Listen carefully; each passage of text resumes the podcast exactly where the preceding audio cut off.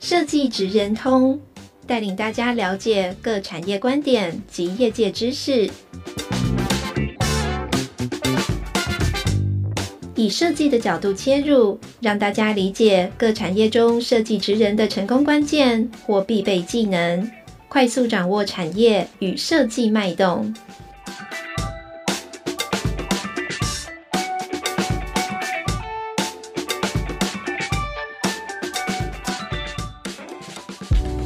Hello，各位听众朋友，大家好，欢迎来到设计职人通 Podcast 频道。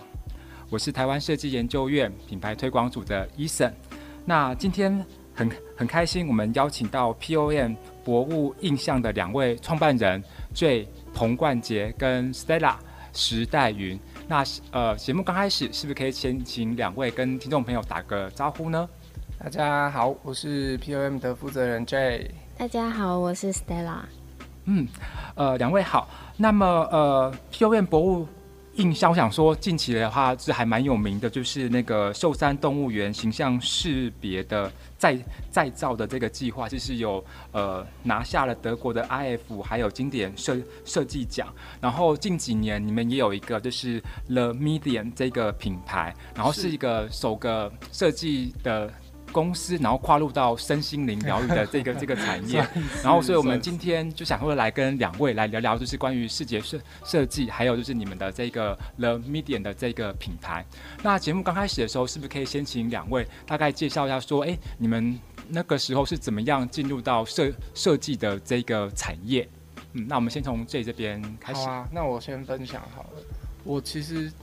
我其实蛮小就发现自己喜欢很图像化的东西，比如说我小时候就是看超多漫画，然后比如旁边的人可能在看一些小说的时候，我会有点插不上话，因为我只看图像化的东西，所以如果那个文本没有被图像化，我就会我就会有点不懂他们在聊什么。比如说我举例金庸系列，我都是用漫画去看的，跟电视剧，我没有读完全部的，就是金庸的那大本大本的小说，可是我。我很喜欢图像，是因为比如说像金庸这样子的的文本，它的武侠的场景，我看画面我更有感觉，我甚至好像可以听到那个打斗的声音。然后小时候有这样子的体验之后，到我是差不多到大学，就是发现就是要考大学的时候，发现自己蛮想要做，就是想知道有没有这一类的工作。可是那时候并不知道有所谓，比如说平面设计师、视觉设计师这样子的呃职业，只知道说哦，好像。广告是这个方向，所以我大学其实是先念正大的广告系，嗯、但是正大广告其实是一个稍微再偏行销一点的系所，嗯，所以我是后来又呃就是研究所时期又再往国外去找说，哎、欸，我想因为我我想学很嗯、呃，比如说很字体方面的设计，或是呃编排啊，或是 branding 这种东西，所以后来我的呃求学历程是一路到研究所，甚至有一个时期是自己自学，然后才慢慢。找到自己最想学习的视觉设计，因为视觉设计又可以再细分嘛，嗯，才找到自己最想做的事情。嗯，对啊，我的我的历程大概是这样。嗯，谢谢 Jay。那 Stella 的部分，哦，我分享一下我的。我其实是呃，我从小时候其实就很喜欢画画。哦。然后，嗯，呃，很小的时候，我爸爸妈妈就帮我送去那种学画画的班，好像从幼稚园就开始。然后，呃，很也很长哦，就是基本上每个月都有那种写生比赛，然后都会，而且那种写生比赛都是去，呃，就是会离家比较远的地方，然后就爸爸妈妈也会想说，哦，好像带小朋友去比赛，就跟我哥哥一起，然后去画画，然后他们又可以放松，然后大家一起出游的那种感觉。然后因为我跟我哥哥。就是我们、嗯，我们基本上很长都是那种比赛的常胜军，哦哦，就是小小小朋友啦，就是小朋友。然后因为像会有那种，因为我住高雄，然后那时候还是高雄县县市还没有合并的时候，然后我们就很常那种，比如说全县第一名啊，或者是第二名，这样就我们两个。对，然后或者是如果是学校里面的话，我们也很常就是包了前面的名次。嗯然后，所以那个时候，就大家也都会觉得说，哎，好像小朋友就可以走这一方面的的的路线。但其实，其实我呃，高中、大学我我高中并不是念那种专门的科系，哦、就是很一般的普通高中。然后，呃，后来因为升学的关系，就这一方面的事情也就完全被放下来了，就没有，嗯、其实没有再继续。嗯、可是，在大学的时候，呃，我那个时候也不知道有设计这个这个行业，嗯，然后是完全完全很陌生的，然后是呃。其实大学的时候，我也不知道为什么，我一开始是很想要念新闻系。新闻一样是在正大吗？还是世新？哦，世新。本来很想念世新，也蛮近的，世新跟正大。嗯，对。文山区，对，隔壁。对。然后，可是后来，呃，因为我爸爸他们就会觉得说，应该要选一间就是国立学校，嗯嗯、就是南部人嘛，就会觉得好像国立比较好听，所以我就去念了教育大学。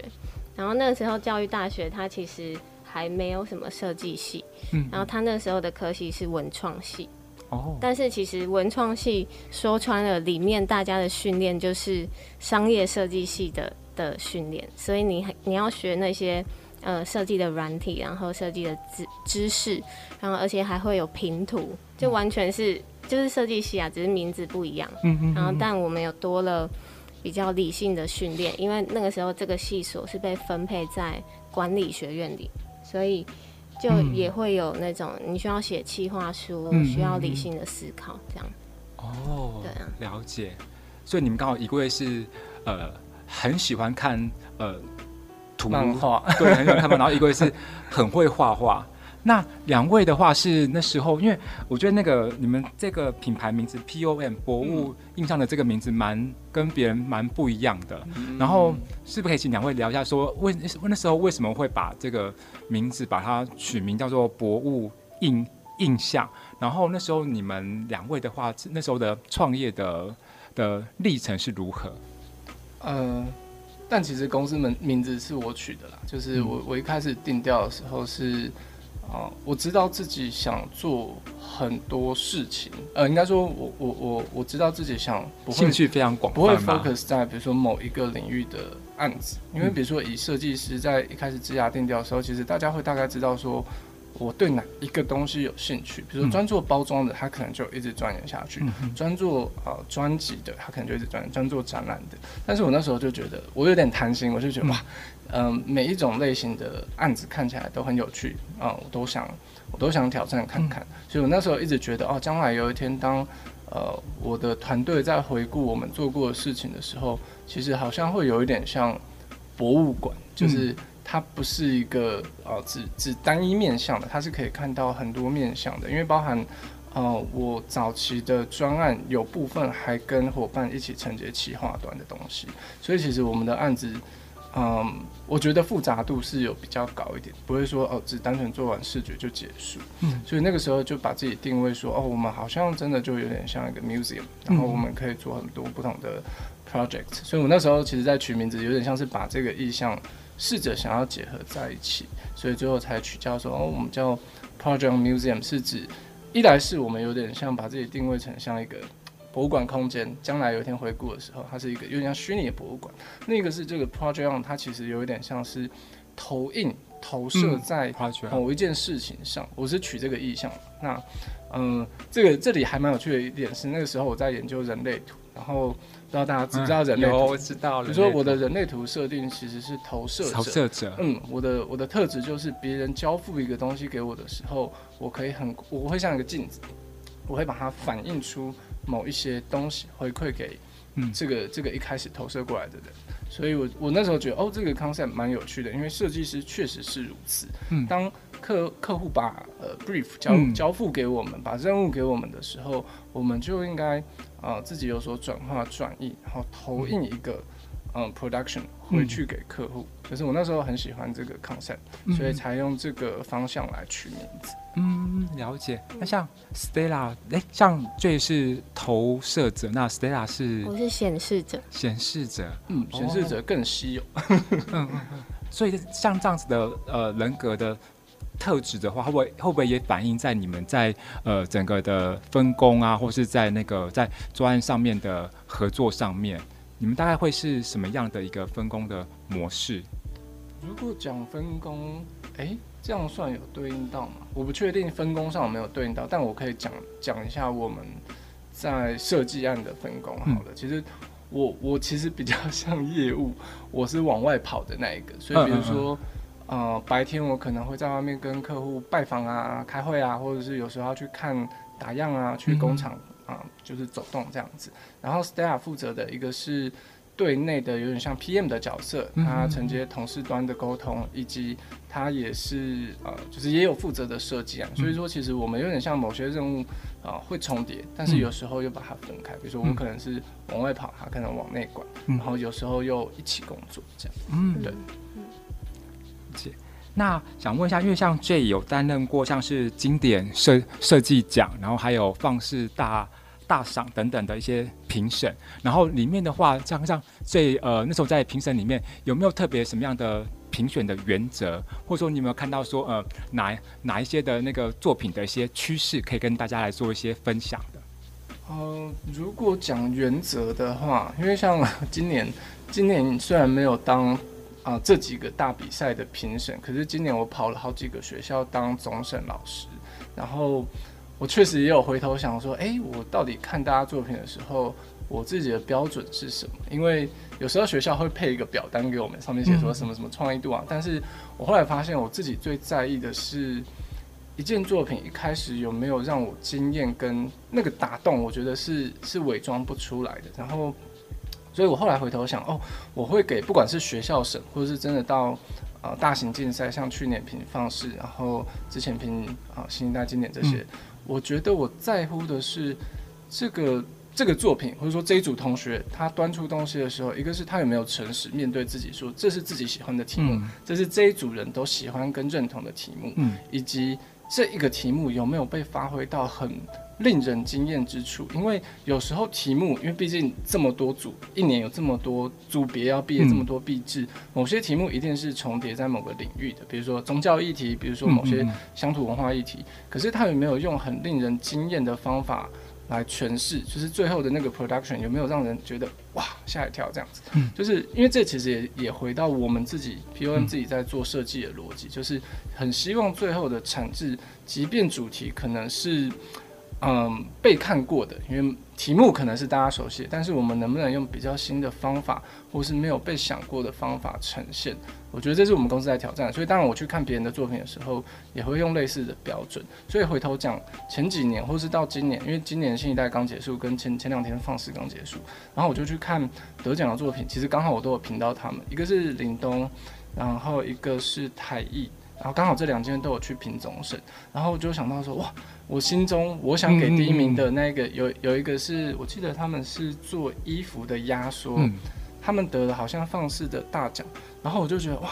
对，就是我我觉得他们会得奖，虽然不知道他们会得最是不是最大，可是我觉得他们会得是因为他们那一组同学看得出来真的喜欢。嗯，可能有点像潮流文化，他们可能喜欢衣服相关的东西，跟他们把这个东西找到适当的议题，再用很令人惊艳的形式，比如他们跟名画结合，就是这件事情有让人觉得哇，我没想过，原来回收衣服可能弄得潮潮酷酷的可以理解，但是再去跟一个画，然后很适当的结合，我觉得就变有趣，就会觉得哦，这个东西有有有让我觉得没看过，所以我觉得如果是讲评选标准，我好像会用这个方法来嗯。来看。就是最真实的那个，真实还蛮重要，因为某些同学可能看得出来，那些题目也许不一定是他最啊、呃、最有感受的，但可能迫于整个啊、呃、时间，因为做毕制最赶的，其实他们最大的限制就是时间，你拖太久，你你会没有时间做，所以看得出来说，哦，某些东西他们可能啊、呃、也许喜欢，可是那个感受度还不够，所以它切进去的深度，它能最后产制出来的完整度可能就会差一些，这样。嗯，好的，谢谢。那呃，最近的话就是呃，最近 POM 这边也有成立了一个那个 The Medium 的这个品牌嘛，然后包含了就是呃，你们之前的话有做很多跟瑜伽相关的课程，然后包含在今年初的时候，也在这呃也有一个属于专门在呃相关的一个场场地，那是不是可以请两位就是稍微来聊一下说呃为什么会有这一个品牌的一个缘缘起？呃，一开始有这个品牌，其实是因为我在二零二零年的时候，我拿到瑜伽老师的师资资格，嗯、然后拿到之后，Jay 就一直叫我要开课。嗯，哎、欸，这有会瑜伽吗？其实我还蛮蛮好奇。我会跟着他学啊，就是他教我很多东西。嗯嗯嗯，就是嗯，不管是比如说，比如说，嗯，因为设计师压力很大嘛，所以比如说肩颈酸痛啊，或者说情绪有时候很暴躁啊，就是我那时候就跟他学了很多技巧，所以我觉得这边很值得请 Stella 分享一下。嗯嗯嗯，我我也觉得，嗯嗯。然后呃，那个时候是因为要开课，所以必须要去找空间，然后租空间。嗯然后，呃，因为空间，嗯，不是自己的，所以其实有很多地方会有限制，比如说空间的大小啊、人数啊，然后，呃，可能设备啊、硬体都会跟自己的想要的那个状态会有落差。嗯、然后那个时候，呃，我就会觉得好像很像那种流浪教师，嗯、就你没有自己的场地，嗯、然后。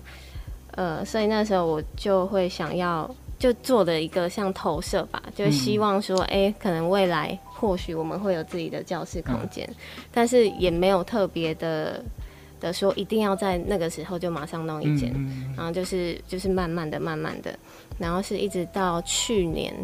呃，去年我本来也有在另外一个地方开课，然后那一期的课程结束之后。然后，因为同学还想要继续上课，可是可是那个教室就没有把我原本的时段留给我，他就先安排的安排给其他老师，然后是他之后再跟我说，哎，我的时间要调。嗯。然后那个时候我就会觉得，哎，怎么没有事先跟我讲？嗯、然后最就说，哎，那不然自己开。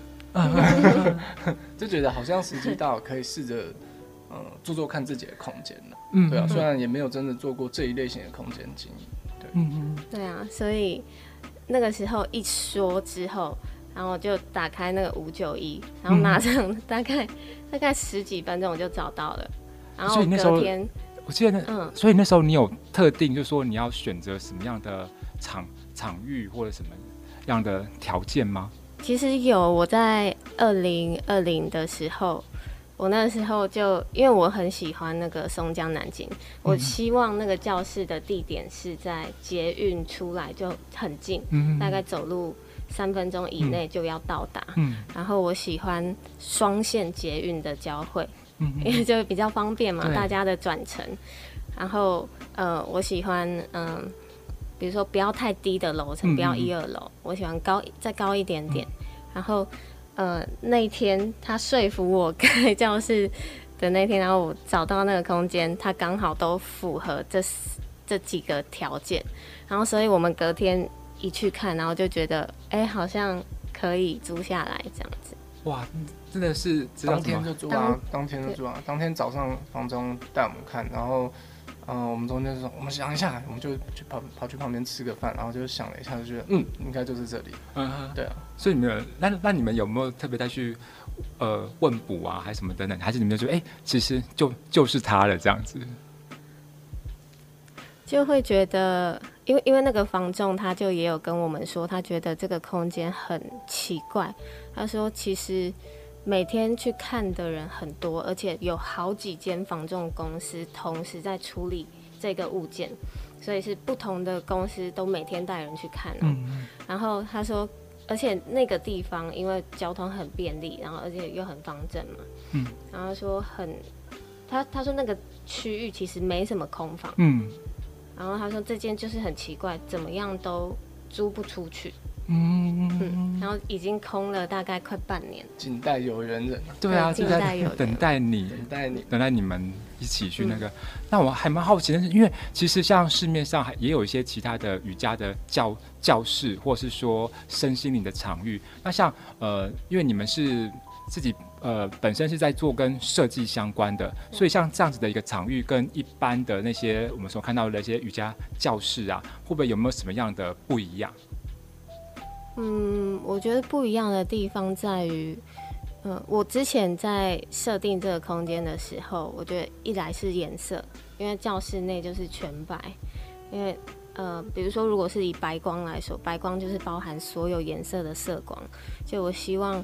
它可以包容所有的发生，它不只是瑜伽或肢体的课程，它还可以是很多有趣的讲座啦，一些身心灵各种的。呃活动、好玩的课程，然后发生在这个空间。因为之前找这个空间的时候，因为我相信，呃，人去找空间，空间其实也在找人。嗯嗯。哎、欸，那像我也蛮蛮蛮好奇，所以像来的的人也也都会是设计师吗？还是说是以一般的民众比较多这样子？我观察到的话，比较多是设计艺文产业的客人比较多。嗯嗯，比例来看，嗯，所以他们呃。他们自己自己的话，对于这样子的空间的话，就会是比较有感觉的。对，就是连接会比较比较认同吧。就是他们、嗯、他们也需要这件事情，也需要放松，也需要去有个人的练习。那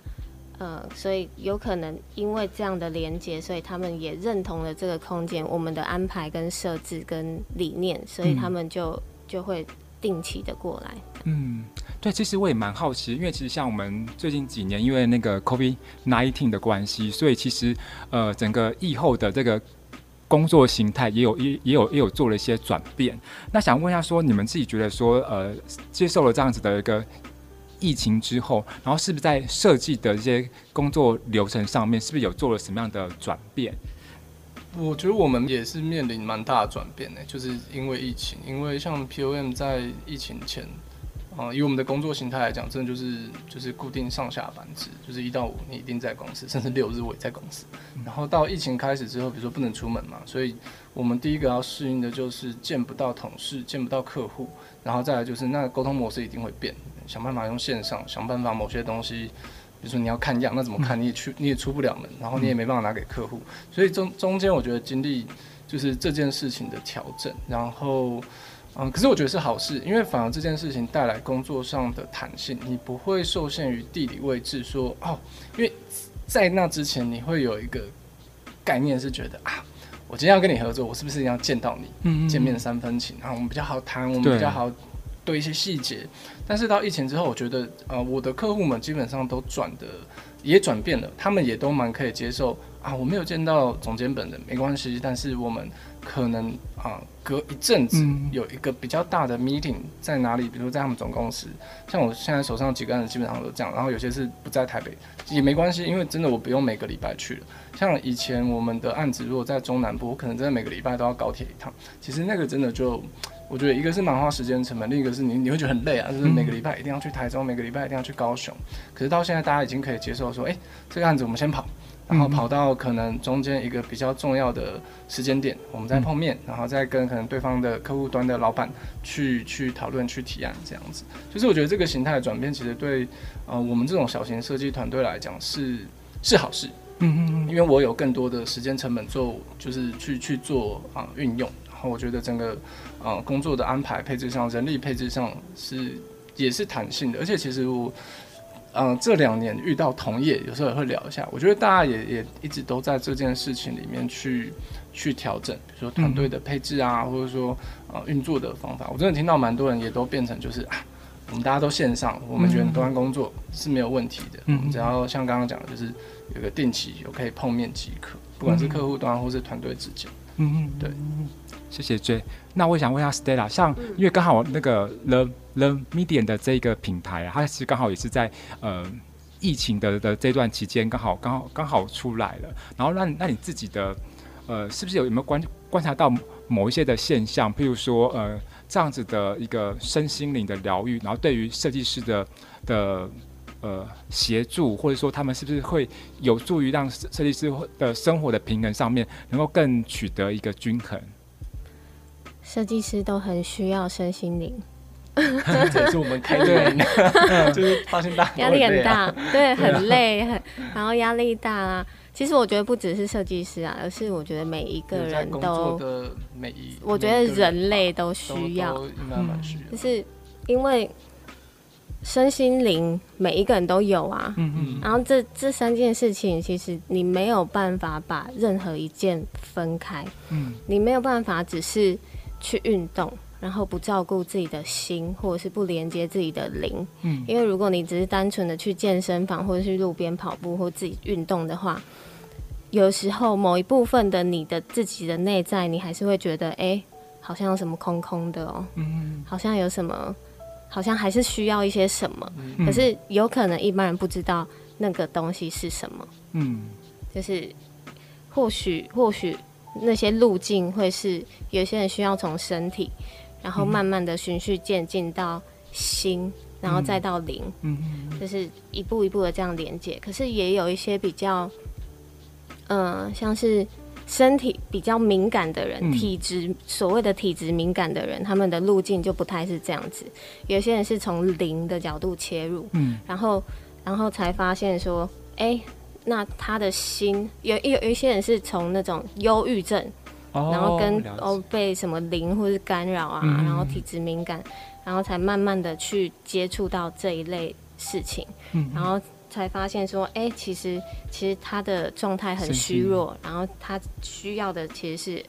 呃，我需要一些身体的锻炼，然后来让我有好的能量去保护我自己，嗯、然后不被一些不好的能量干扰，嗯、这样。所以像像呃，The Medium 里面，你们大概比如说有提供什么样的课程，或者是什么样的的呃服务这样子？有。呃，身体的训练啊，有瑜伽，瑜伽，嗯、然后像我自己是教昆达里尼瑜伽，嗯，然后昆达里尼瑜伽它其实是还蛮整合这身心灵这三块，它会有身体的训练，然后跟我觉得他在心走得很深，嗯，然后他挖挖了很多你，呃，比如说你需要去面对你的内在的状态，你需要去关注你的情绪，你需要去关注你的心智，你需要知道。哎，我现在心智是在做什么样的运作？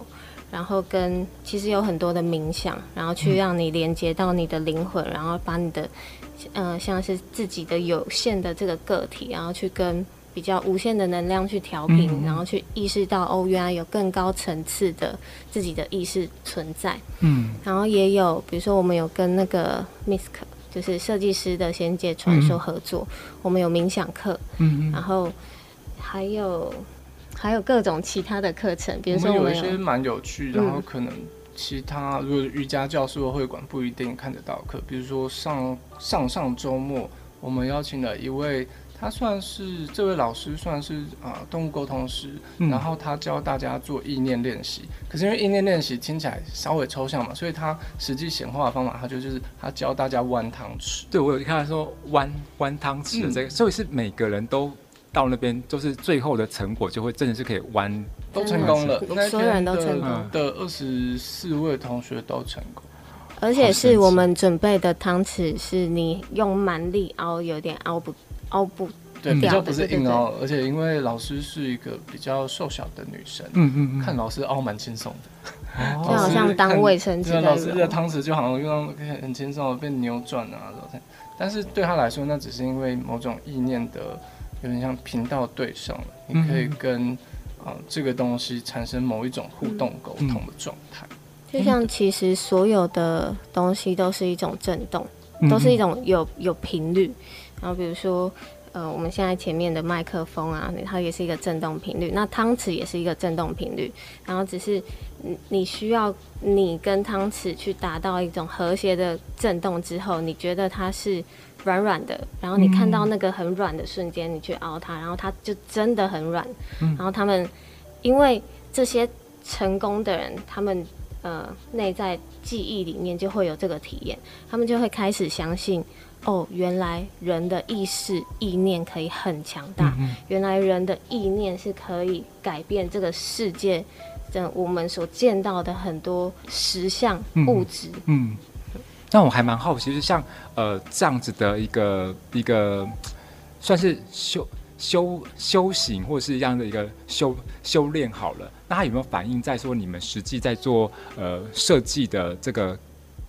工作上面，有没有什么样的一个注意，或者是什么样的比较不一样的地方？这样子。我突然想到一个我觉得蛮有趣的例子，因为其实显化这件事情，我们很。应该说，我们两个其实蛮早期就知道这个东西，因为其实这个大家都知道，吸引力法则，嗯嗯嗯，就是心想事成这个成语，其实就是在讲意念显化这个这个这个概念。只是运用的程度上，也许一般人，比如说知道，可是你不会真的一直去运用，因为你可能不一定觉得它是真的。嗯。可是就像刚刚 Stella 讲的，当你真的体验过的时候，你一旦相信它的时候，你就会开始去运用。所以我刚刚想到一个很好笑的例子是，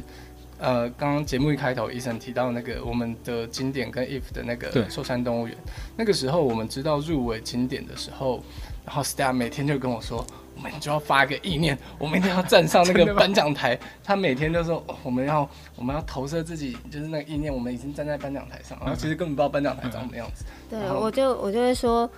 我就会说，哎，我们就是有的啊。对，他就就就就得最大奖，就已经得了。吸引力法则，现在才八月。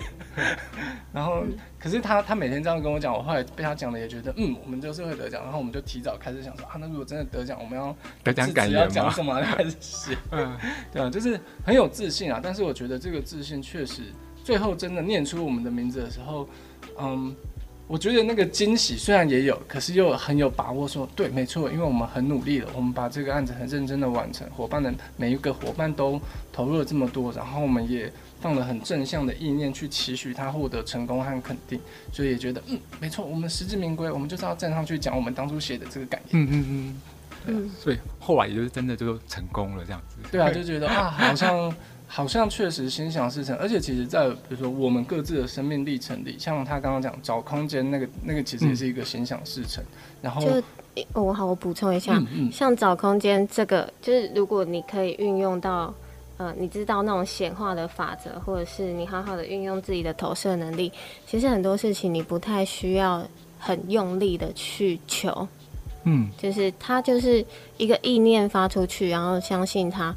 然后一切宇宙就会帮你安排，就是所有的事情就会开始运转起来，只是你需要等待某一个时机，呃，那个那些因缘具足之后，然后再让它发生。嗯嗯嗯，但那个因缘具足，我觉得我们也。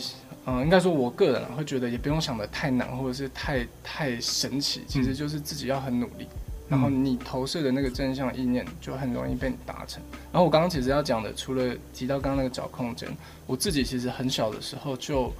就发现跟理解了这个事情。比如说我要考大学的时候，我刚好提到我我很想念。呃，广告系嘛，可是正大其实是一个分数比较高的学校。嗯、然后我我其实那时候功课是班上吊车尾的，嗯、然后我就跑去补习。然后我的补习班老师啊，数学老师，他就教大家一个方法，他就说：好，不管你们大家成绩怎么样都没关系。你现在跟我做一个事情，你回家呢，你就找一张纸，随便你自己喜欢的纸啊，什么颜色都无所谓。你就在上面写下你想去的学校，你想做到的目标。然后你写下目标之后，你很具体的写出你要怎么达成这个目标的方法。比如说你想考上哪一个学校，那请你真的要帮自己定下，你每天要念多少书，念什么科目，你要去文组，具体很具体，你要知道你要做什么，以及最重要的一点是，你要立一个奖励，这个奖励不能太轻松太小，你要给自己一个还不错的奖励，写在这一张卡片的结尾，然后请你把这张卡片贴在你的书桌。然后我那时候就傻傻就想说，好啊，这要干嘛？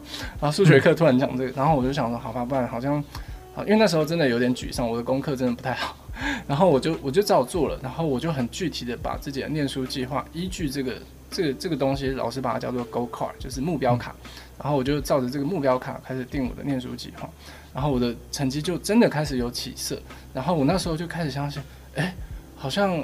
开始有了这张目标卡，我知道自己要做什么了，我知道要怎么让自己进步，所以最后我真的因为我的目标卡就是写我想要上正大广告系。然后我真 我就只写这个学校，真的，我那时候因为我我第一次学测考的不好，